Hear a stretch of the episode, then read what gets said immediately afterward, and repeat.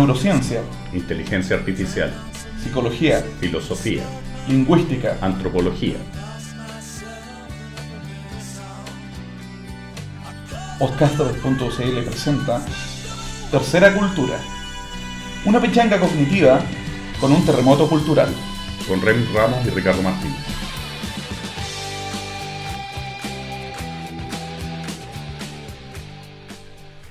Bienvenidos a la ya quinta edición de Tercera Cultura, nuestro podcast de divulgación de la ciencia cognitiva contemporánea acá en podcaster.cl. ¿Cómo estamos, Ricardo? Muy bien, Remy, ¿tú? Bien, pues acá, bueno, debemos decir de que este programa fue, en vez de ser grabado el mismo día en que lo lanzamos al aire, este fue grabado antes por una cosa obvia, que las fiestas patrias, que nos estamos preparando para ello adecuadamente. Sin embargo, lo que nos convoca hoy no son las fiestas patrias, sino que es precisamente la figura de un hombre, una persona. Stephen Pinker. Steven Pinker, más bien conocido como el hombre del afro del millón de dólares. O sea, yo siempre he querido saber qué champú usa. O sea, bueno, era una de las cosas que le íbamos a preguntar, pero no se lo preguntamos por una cosa de... Bueno, Pinker siempre dice que en todas las entrevistas siempre le tienen que preguntar por el pelo. Me acuerdo de una entrevista en Wired en que le preguntaban por el pelo y, bueno, la gente siempre dice su pelo es el pelo de Peter Frampton. Pero él dice que prefiere ser eh, el vocalista de T-Rex. ¿Te Mm. acuerdas del vocalista de T-Rex? Sí, pues, una de las bandas fundacionales del glam, si no me equivoco. Ujú. Sí, sí, me acuerdo. ¿Te acuerdas cómo se llamaba el vocalista? No, no me acuerdo. Ah, ya vamos a buscar el nombre y lo vamos a decir en la segunda parte, porque es un tipo como muy famoso. Ya. Bueno, vimos a Steven Pinker, nos saludó. De hecho, creo que el, el saludo que le envió al programa va a ser motivo para que nos quebremos de- desde aquí hasta el fin de los tiempos. Por ¿ya? supuesto. Y tenemos algo así como una mini entrevista con él, en la cual un amigo de nosotros, Hugo, que es, eh, es uno de nuestros escuchas más fieles, y desde acá un, un abrazo para allá, para Talca. Saludos a a lo- Hugo, sí. eh, le hizo una breve entrevista, digamos que vamos a reproducir digamos, al final de- del programa. Pero antes de eso, yo creo que es importante que digamos primero que nada, ¿quién es Steven Pinker? Steven Pinker es probablemente el mayor divulgador de la ciencia cognitiva actual. Fundamentalmente porque escribió una serie de libros que han sido muy importantes desde mediados de los años 90 hasta ahora. El primer libro importante que escribió fue el libro El instinto del lenguaje, que es un libro que yo, por lo menos haciendo clase de lingüística, siempre cito. Hago que mis estudiantes lo lean, porque me parece que toma las ideas de Chomsky, Sí. que pensó la idea del lenguaje como un aparato mental, fundamentalmente, Sí. y las mezcla con estas nociones más evolucionarias, pensando o mostrando que el lenguaje es un instinto. Sí. Algo que a mí me lleva a una cosa que es bien interesante, que es el tema de que antiguamente, cuando uno le enseñaban sobre los instintos y sobre la inteligencia, Sí. se decía y se trazaba una barrera súper fuerte entre los seres humanos tienen inteligencia y los animales tienen instinto. Las ideas de la psicología evolucionaria y de la ciencia cognitiva en general, sobre todo por las investigaciones que se han hecho con animales y con humanos, han mostrado de forma más o menos consistente que los humanos tenemos ciertos instintos y que los animales tienen cierta inteligencia. Sí. Entonces, las barreras entre inteligencia e instinto son cuestiones que se van cayendo, sobre todo por lo que se llaman las teorías modularistas de la Sí. mente y la modularidad que utiliza la psicología evolucionaria. Sí. Y concepto que se lo debemos principalmente a Don Jerry, que probablemente lo vamos a estar mencionando más o menos seguido de quién más. Que, bueno, lo mencionamos en el programa anterior que Jerry Fodor en cierto modo es como el Quijote, es como el gran antagonista para muchas de las teorías de punta hoy en día. En el sentido que representa a la ciencia cognitiva clásica, conservadoras. Y ha tenido sus buenos encontrones con Pinker también, pues, a propósito de los títulos de los, de los libros y de los, y de los artículos, ¿cachai? Para mí, a ver, eh, Fodor escribió una respuesta al libro Cómo funciona la mente de Steven Pinker. Y le, su respuesta se llamaba Así no funciona la mente. A lo que Pinker le respondió con un artículo llamado Bueno, entonces, ¿cómo funciona la mente? Es una disputa que, bueno, si pueden... Bueno, lo vamos a incluir en los links, definitivamente. Claro, la, pelea entre Fodor y Pinker es una pelea que tiene que ver con la idea de estos aparatos modulares. Quiero referirme un poquito a esto porque es una idea bien interesante y que Pinker desarrolla en varios de sus libros y hay otros autores que también han hecho algunas teorizaciones al respecto. ¿Qué es un módulo? Un módulo es una eh, parte de la mente, por Ya. decirlo de forma lo más sencilla posible, que se especializa en procesar cierto tipo de información. Sí. Entonces, los cientistas cognitivos, desde un tiempo a esta parte, han ido descubriendo que existen distintos módulos. Sí. Uno de esos módulos obvios, el primero que se postuló, es el módulo del lenguaje. Esto es algo que viene del siglo XIX, Sí. o incluso desde los egipcios, si empezamos a pensar en estos papiros médicos Sí. de miles de años antes de Cristo, que plantea que cuando procesamos el lenguaje hay una cierta región del cerebro que está especializada en eso. Sí. Y es la teoría que eh, Chomsky de alguna forma desarrolla y que Pinker lleva a su máxima divulgación a través del libro El instinto del lenguaje. Sí. Sin embargo, se han planteado otros módulos. Por ejemplo, habría un módulo que tiene que ver con la teoría de la mente, que es la capacidad de procesarlo a las otras personas como seres con deseos, intenciones, etc. Sí, de atribuir estados mentales a los otros y no solo entender los estados mentales de uno. Claro, mismo. tendríamos un- una especie de aparato en nuestro cerebro que nos permite hacer eh, procesamientos inferenciales respecto a lo que le- les pasa a las otras personas interiormente. Me acuerdo, para mí un ejemplo muy bueno, algo que le pasó a la Carlota ayer cuando estaba viendo Wally. Ya. Estábamos viendo Wally y la Carlota me preguntó por qué Wally está triste. Y yo le dije, bueno, está triste porque le da pena a la Tierra. Y la Carlota me contestó, no, está triste porque está solo. La Carlota tiene tres años y su respuesta es una respuesta que claramente tiene que ver con procesar intenciones o deseos o estados mentales internos de Sí. un robot. Y es algo que todos los niños hacen de forma más o menos natural. Algunos más que otros, por supuesto. Sí. Y especialmente en ese caso es muy interesante porque, bueno, de hecho yo recuerdo haber escrito a, propósito de eso alguna vez, que en el caso de los personajes de Wally son personajes que son robots muy poco antropomorfos, pero que la expresión de la emocionalidad que tienen son con los ruidos de Ben Bort, que es el tipo que trabaja haciendo los sonidos de la Guerra de las Galaxias, que es como el padre de la ingeniería en sonido, digamos, aplicado al cine moderna, y sobre todo con las expresiones de los ojos. Si se acuerdan, digamos, tanto Wally como Eva, digamos, podían expresar sus sentimientos, sus emociones o sus intenciones, solamente, digamos, moviendo, digamos, lo- los ojos, y con eso basta. Entonces, claro, a propósito de los módulos también, y a propósito del segundo programa que, en que abordamos ese tema, también pareciera que hay un módulo de procesamiento de rostros también, en el sentido que una de las cosas que uno primero aprende a reconocer, antes de reconocer muchas otras cosas. Claro, eh, Gazzaniga y otro, eh, eh, Rogers Perry, que ganó Perry. el premio Nobel de Medicina el año 82, planteaba que había un procesador de rostro y en principio se decía que el cerebro está como dividido en dos grandes partes. Una teoría muy de los años 60 en que había una sección que procesaba eh, el hemisferio izquierdo procesaba eh, la información lingüística y el hemisferio derecho procesaba los rostros. Y esa fue una de las teorías más populares durante mucho tiempo y se escribieron libros sobre nuestros dos cerebros y cosas de ese Sí. estilo. Hoy día se saben muchas cosas más y ya nadie diría que la cuestión es tan bruta como un lado y otro. Sí. Ahora, eh, existen otros módulos, por ejemplo, eh, el módulo de procesamiento de números. Los seres humanos tenemos una capacidad natural para procesar los números e incluso se ha visto en algunas otras especies. Recuerdo un artículo que salió en, creo que fue PNAS hace un par de meses, en que se mostraba que había unos ciertos mosquitos que eran capaces de eh, procesar números eh, con algunas pruebas que les realizaban. ¿Cómo se procesan los números? Una teoría de Wynne de los años 80 dice que los niñitos son capaces de reconocer más o menos que 1 más 1 es 2. ¿Te acuerdas de ese experimento? Un sí. experimento muy muy famoso en que eh, muestran un telón, ponen detrás del telón un Mickey Mouse de peluche, después ponen un segundo Mickey Mouse de peluche, después levantan el telón y solamente hay uno. Y los niñitos se sorprenden. ¿Cómo Sí. se sabe que sorpren- se sorprenden? Porque cambian las pulsaciones cardíacas, porque prestan atención con la, con la mirada, porque hay un cambio de ritmo de succión del chupete. Esas son las típicas tareas que Sí. se hacen a los, a los niños para, para ver si efectivamente son capaces de procesar ciertas cosas. Sí.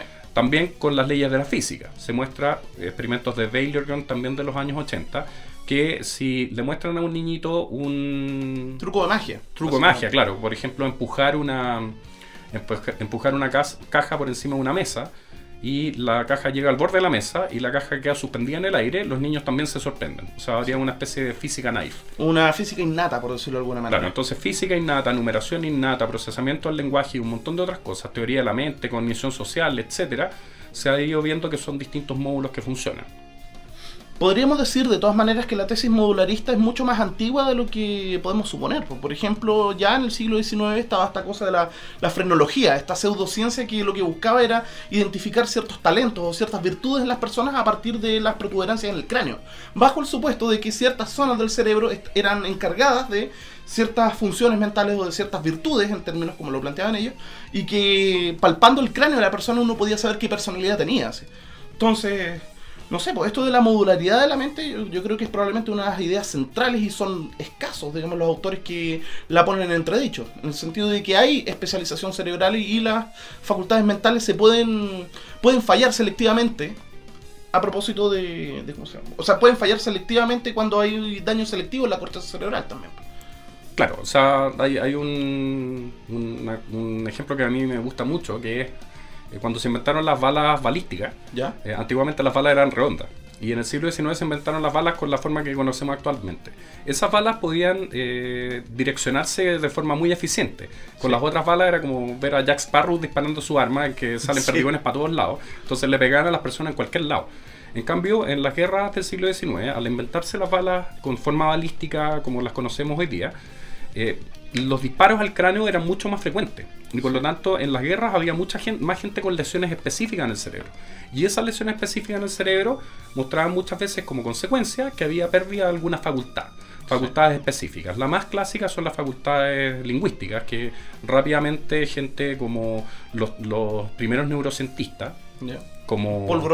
Paul Broca, Wernicke, descubrieron que una lesión en una zona específica producía una Un disfunción, disfunción cerebral.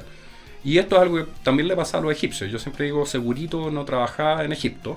Si hubiera trabajado, los egipcios cuando estaban haciendo las pirámides hubieran, hubieran usado casco. Entonces cuando le caía una piedra a un tipo, le pegaba en una región específica del cerebro y se produce una lesión que causaba un- una disfunción particular. Por eso los egipcios también descubrieron eh, miles de años atrás La modularidad. la modularidad de la mente. Sí. Bueno, tenemos que ir al tema. Después vamos a seguir hablando sobre los otros libros de Pinker, pero nos parecía importante tratar primero la, la idea del- de, de las teorías modularistas que él defiende en la mayoría de sus textos. Y el tema tiene que ver con el nombre de este personaje. Sí. O sea, fricazo, nuevamente, fieles a nuestra tradición. Vamos con el tema llamado Pink Panther from Head to Toes de Doug, Doug Goodwin, ¿se llama? Doug Goodwin, sí, es la canción que iniciaba el show de la Pantera Rosa en los años fines de los 60, principios de los 70. Entre paréntesis, otro fricazo. Este mes se cumplen 40 años del primer show de la Pantera Rosa que comenzó eh, la primera o segunda semana de septiembre del año 69. Entonces vamos a escuchar el show de la Pantera Rosa dedicado a Pinker. Pink Panther. Bueno, vamos y volvemos acá en Tercera Cultura.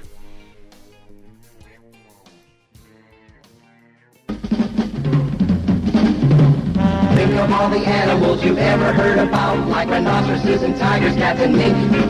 There are lots of funny animals in all this world, but have you ever seen a panther that is pink? Pink! A panther that is positively pink. Well, here he is, Pink Panther, the Pink Panther. Everybody loves a panther that's pink. He really is a groovy cat, and he's a gentleman, a scholar, he's a acrobat. He's in the pink, the Pink Panther, the rinky-dink panther. It's as plain as your nose that he's the one and only truly original pink from head to toe. That he's the one and only truly original pink from head to toe.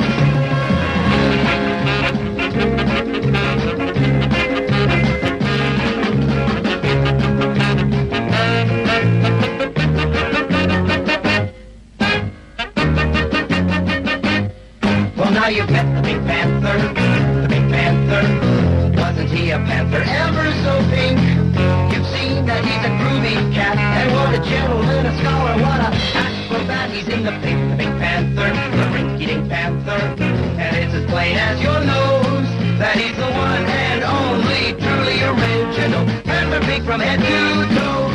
Yeah, he's the one and only truly original panther pink panther from head to toe.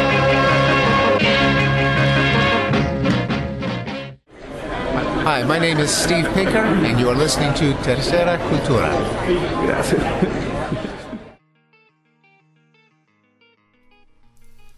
Y eso era Pink Panther from Head to Toes de Doug Goodwin. Me cuesta pronunciarlo. Doug, Goodwin. Y bueno, nos repetimos nuevamente el saludo de Steven, que como les decíamos ya, será motivo de orgullo y de... No sé, nos vamos a quebrar hasta el final de los tiempos. A propósito del tema que, con el que vamos a ir al final también. Estábamos hablando sobre los principales libros escritos por Steven, que son libros precisamente de divulgación general, pero que tienen ciertas ideas muy influyentes de lo que es la ciencia cognitiva contemporánea. Habíamos hablado de el instinto del lenguaje. ¿Cuáles se nos están quedando en el tintero? Bueno, él, esqui- él ha escrito un montón de libros desde esa época. Ese libro fue un bestseller. Y yo diría que los otros dos libros más importantes son, en- bueno, o tres, eh, son el Cómo funciona la mente, que ya mencionamos. El otro es La tabula rasa, La tabula rasa es un libro en el cual él defiende esta idea de que eh, hay una naturaleza humana, a diferencia de lo que dirían las ciencias sociales estándar, un concepto que acuñaron Cosmides y Tubi, Sí. y habría una naturaleza humana que estaría comandada por estos módulos que tenemos nosotros en nuestras mentes. O sea, la mente no sería una... una Un papel en blanco un papel que- en blanco que hay que llenar con la experiencia. O sea, no que- sería una esponja, básicamente, lo cual todo lo que está en la cabeza viene del aprendizaje, sino que habrían módulos mentales innatos que ope- operan, digamos, sobre dominios específicos. Claro, y el otro libro que me parece a mí que es muy importante es el último que escribió, que se llama Stuff of Thought, que mencionaron en la, en la Sí. conferencia, y que es un libro que se concentra fundamentalmente en cómo funcionan las palabras. Ahí hay unos capítulos que son geniales sobre los nombres propios, sobre los garabatos, sobre cómo se inventan nuevas palabras, y hay una serie de teorías sobre qué palabras funcionan y qué palabras no, cuando las palabras surgen. Es un libro muy muy entretenido, no de la misma calidad que los otros, pero me parece que va cerrando un ciclo. Él dice que cierra dos trilogías, la trilogía que tiene que ver con la tabula rasa y la trilogía que tiene que ver con los módulos mentales. Sí. Eso- esos serían sus libros principales. Vamos a comentar algunas cosas sobre la conferencia. Ya, mira, la ponencia de Steven, no me acuerdo el título específico, pero giraba alrededor de una idea central. Eh, dentro de la psicología cognitiva se postula que el lenguaje precisamente sería un módulo que evolucionó para permitir la comunicación de contenidos semánticos, o sea, de contenidos en, términos generales, o sea, de información estructurada. ¿ya? Y que, no sé, este módulo permite que esta información se comunique de una manera eh, muy eficiente, digamos, muy directa, en el sentido que no se pierde nada de información. Y si bien podemos hablar con distintos tonos, podemos oh, pronunciar las palabras de distinta manera o armar las frases, digamos, con una sintaxis distinta, los contenidos proposicionales son más o menos lo mismo. ¿ya? Y precisamente lo que él le llamaba la atención, o lo que él mencionaba que era un caso curioso, que era un puzzle para la psicología cognitiva contemporánea, era la existencia del lenguaje indirecto. ¿ya? Básicamente, no sé, pues, onda, las insinuaciones, las indirectas, las ironías, etcétera. Todos esos son tipos específicos del lenguaje indirecto. Y lo que planteaba Pinker es que, mira, no sé si partir con el ejemplo al tiro o Partamos con el ejemplo. ya, partamos con el ejemplo. El ejemplo que mencionaba es qué es lo que pasa cuando uno quiere sobornar a una persona. Uno puede, por ejemplo, que supongamos que uno va manejando, ¿ya? Y un carabinero lo detiene a uno, cosa que probablemente a más de alguno le ha pasado, ¿ya? Y tenemos un policía que no sabemos si es un policía honesto o no, ¿ya? Y tenemos la posibilidad de o bien sobornarlo o bien simplemente aceptar que nos pase el parte, ¿ya? Entonces la- este tipo construye una matriz de pagos o una matriz de costos, por decirlo así. Claro, una cosa que viene en la teoría de juego. Exacto. Y ¿qué es lo que pasa si uno no soborna? En ambos casos uno simplemente recibe un parte, pongámosle por 20 lucas, ¿ya? Existe también la posibilidad de sobornar, ¿ya? Y si sobornamos tenemos, el- tenemos resultados distintos dependiendo de que si el policía, digamos, es honesto o no es honesto. Si es honesto y me acepta el soborno de 10 lucas, yo obviamente salgo libre y pagué menos, ¿ya? En cambio, si el tipo se trata de un... O sea, eso sí es un policía corrupto, mejor dicho. Si se trata de un policía honesto, por el contrario, el tipo lo que va a hacer es arrestarme por intento de soborno, que es un delito. ¿ya? Y supongamos que la fianza ahí me va a salir 100 lucas, en vez de pagar 5, 10 o 20. ¿ya? Entonces, ¿qué es lo que pasa? Uno cuando hace sobornos, uno soborna de una manera indirecta. Uno dice algo así como, onda, uno saca la billetera y es como que, pucha, estos billetes, no sé, no se meten, digamos, donde no tienen que meterse. así. Uno puede insinuarle al policía que uno estaría dispuesto a llegar a un arreglo, onda, pucha, lo podríamos conversar, así, onda. ¿Cómo se saca los partes uno, así, en ese sentido? La forma es indicarle indirectamente al policía para garantizar que si el policía es honesto no me va a tomar el soborno en cuenta. Y si el policía no es honesto va a entender el lenguaje indirecto que está utilizando. Y va a aceptar las, las 5 o 10 lucas por debajo de la mesa y, y quedamos Claro, parece ser que en este caso el lenguaje indirecto resuelve la situación o el problema. O sea, es, le- o sea el, el uso de, una, de un soborno indirecto, precisamente, eh, dentro de esta matriz de pagos, digamos, junta lo mejor de ambas. En el sentido de que si no me resulta, solo pago el parte, pero no me voy preso. Y si me resulta, digamos, pago menos y me voy libre. ¿Está bien? Claro, esa sería la forma en que resolvemos ese problema en particular. Yo siempre, cuando estoy haciendo clases eh, y hablo de lingüística, digo que el lenguaje tiene dos eh, facultades que son facultades extrasensoriales. Sí. Siempre digo que el lenguaje tiene dos capacidades fundamentales, que son la capacidad de telepatía y la capacidad de telequinesis. El lenguaje nos permite, por un lado, transmitir eh, mensajes y hacer que en la mente de otras personas aparezcan imágenes. Y por otro lado, eh, tiene que ver con poder movilizar a las otras personas. Yo con el Sí. lenguaje puedo hacer que las personas se comporten de una determinada manera. Entonces, telepatía, eh, transmitir ideas y telequinesis es poder mover a las otras personas a través del uso del lenguaje. Y esas dos facultades se les han denominado normalmente en las teorías la facultad de comunicación de contenido y la facultad pragmática o la facultad de interacción. Sí. Esos dos componentes están en todas las interacciones lingüísticas. Entonces, el lenguaje indirecto parece ser uno de los espacios particulares donde aparece la telequinesis, la capacidad Sí. de mover a otras personas. Sí. Y, o sea, lo gracioso es que cuando uno, digamos, ha- habla irónicamente o cuando uno hace, digamos, una amenaza velada o una insinuación velada, o sea, por ejemplo, cuando uno conoce a una chiquilla, uno no le dice, oye, vámonos a... Vámonos a un telo, uno le dice, no sé, ¿quieres ir a mi departamento a tomarnos un café?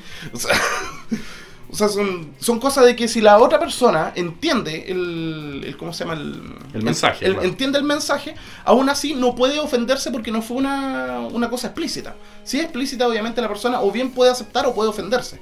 Pero cuando es implícita, o la persona o acepta o queda todo donde está nomás. Lo que precisamente Pinker llamaba eso de eh, negabilidad plausible, una cosa así, o negabilidad posible. La posibilidad de negar lo que se acaba de decir, o desdecirse, sin tener que... Claro, tiene que ver con el leer entre líneas y es algo que estudiaron mucho los teóricos de la pragmática.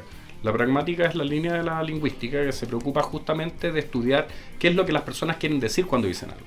Ya no lo que las palabras significan, sino que qué es lo que las personas quieren decir.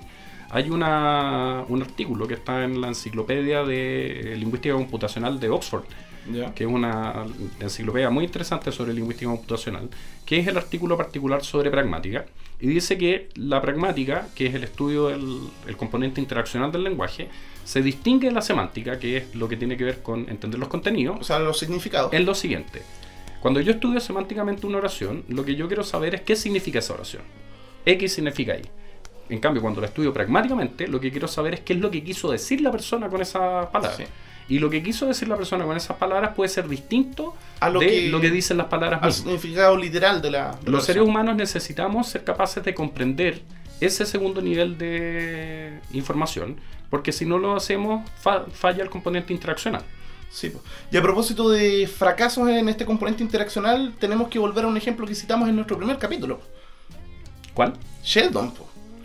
Absolutamente incapaz de entender lenguaje indirecto y que lo interpreta todo literalmente. O sea, gran parte de la comedia en esa serie, en The Big Bang Theory, pasa por su incapacidad, digamos, de entender lo que le están queriendo decir. Claro, claro. Eh, que es la, la característica que yo diría distingue a los autistas y a las personas que tienen síndrome de Asperger, Mm. que es algo que vamos a tratar en algún programa posterior, porque es uno de los casos clásicos de teoría de la mente y cognición social que falla el módulo. Sí. Mira, a propósito de, de, ¿cómo se llama? de la ponencia de Pinker, bueno, no- ya hemos venido diciendo de que lo entrevistamos brevemente y nuestro amigo Hugo le preguntó a Steven qué opinaba respecto a un artículo publicado recientemente de Michael, Michael Tomasello, de Tomasello, en el cual él mostraba que, a diferencia de lo que se había venido suponiendo durante mucho tiempo, digamos, es posible eh, eh, determinar que existe teoría de la mente en infantes prelingüísticos. O sea, la teoría estándar dice de que la teoría de la mente se desarrolla alrededor de los tres años, y eso ya es un poco después de que aparece el lenguaje. Y se suponía que el lenguaje era necesario para desarrollar la teoría de la mente. Sin embargo, con estas pruebas indirectas que lleva a cabo Tomaselo, ¿ya? él muestra que en, en infantes incluso de un año y de un año y medio existiría teoría de la mente ya. Y que esta surgiría de un modo independiente del desarrollo del lenguaje. Y lo que nos dijo Pinker es esto. Y la respuesta a esta pregunta, me pareció que ayer usted sugirió que la cooperación surge después del lenguaje.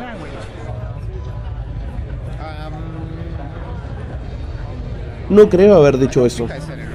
No, no lo dije. ¿Usted cree que es antes? ¿Ontogenética o filogenéticamente? Ontogenéticamente. O sea, en los niños.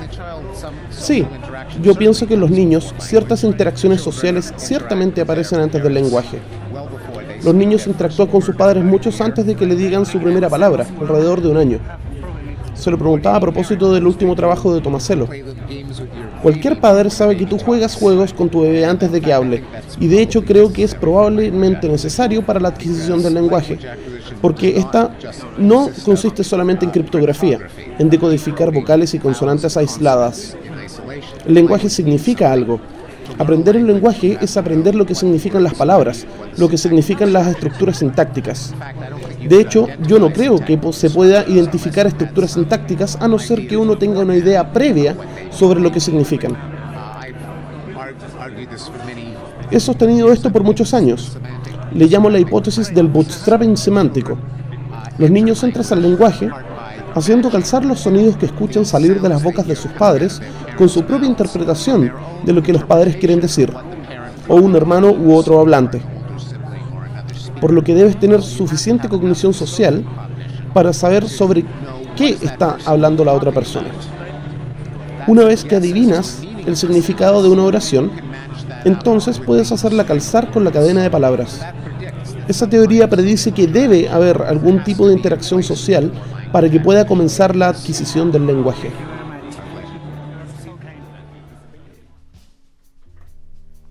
Hay que mencionar que la teoría del bootstrapping semántico que menciona Pinker eh, es una teoría que plantea más o menos lo siguiente.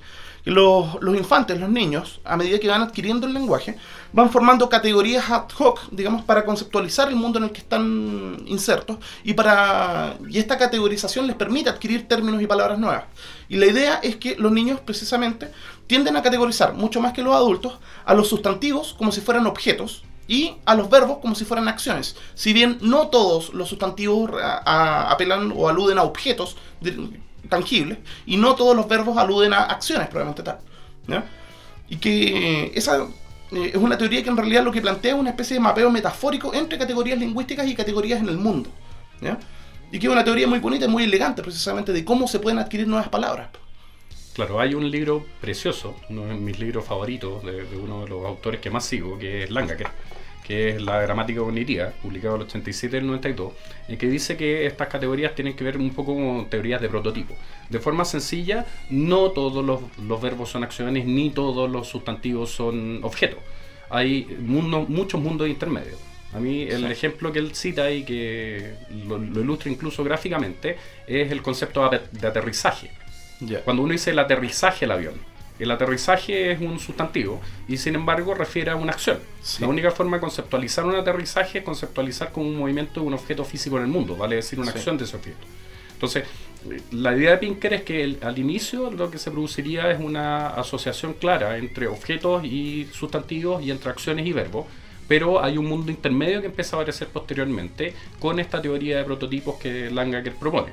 Y en realidad hay muchos eh, elementos intermedios o hay un continuo entre Sí. los objetos y las acciones. Y eso es algo que resuelve el lenguaje posteriormente. Bueno, creo que nos pasamos ya, así que vamos a ir con nuestro tema de cierre, y, pero les adelantamos lo que viene la próxima semana. La próxima semana vamos a tener también una mini entrevista con Elena Cronin, que habló principalmente sobre evolución y sexualidad. Pero, bueno, para terminar este especial sobre Pinker, vamos a ir con un tema que tiene que ver precisamente con el tema de su conferencia, que a todo esto pueden verla en castellano en mundovision.cl. Está el enlace para ver todas las, presentaciones con las diapositivas y traducidas al castellano. Entonces, si no pudieran asistir a este evento, les recomendamos www.mundovision.cl. Y ahí están los vínculos para ver las ponencias, para, para ver, digamos, estas, estas conferencias. Entonces vamos a ir con el tema Innuendo de Queen, el último disco, digamos, que alcanzó a hacer Don Freddy, digamos, antes de pasar a mejor vida. ¿Y por qué Innuendo? Porque precisamente Pinker habló de eso, de las insinuaciones.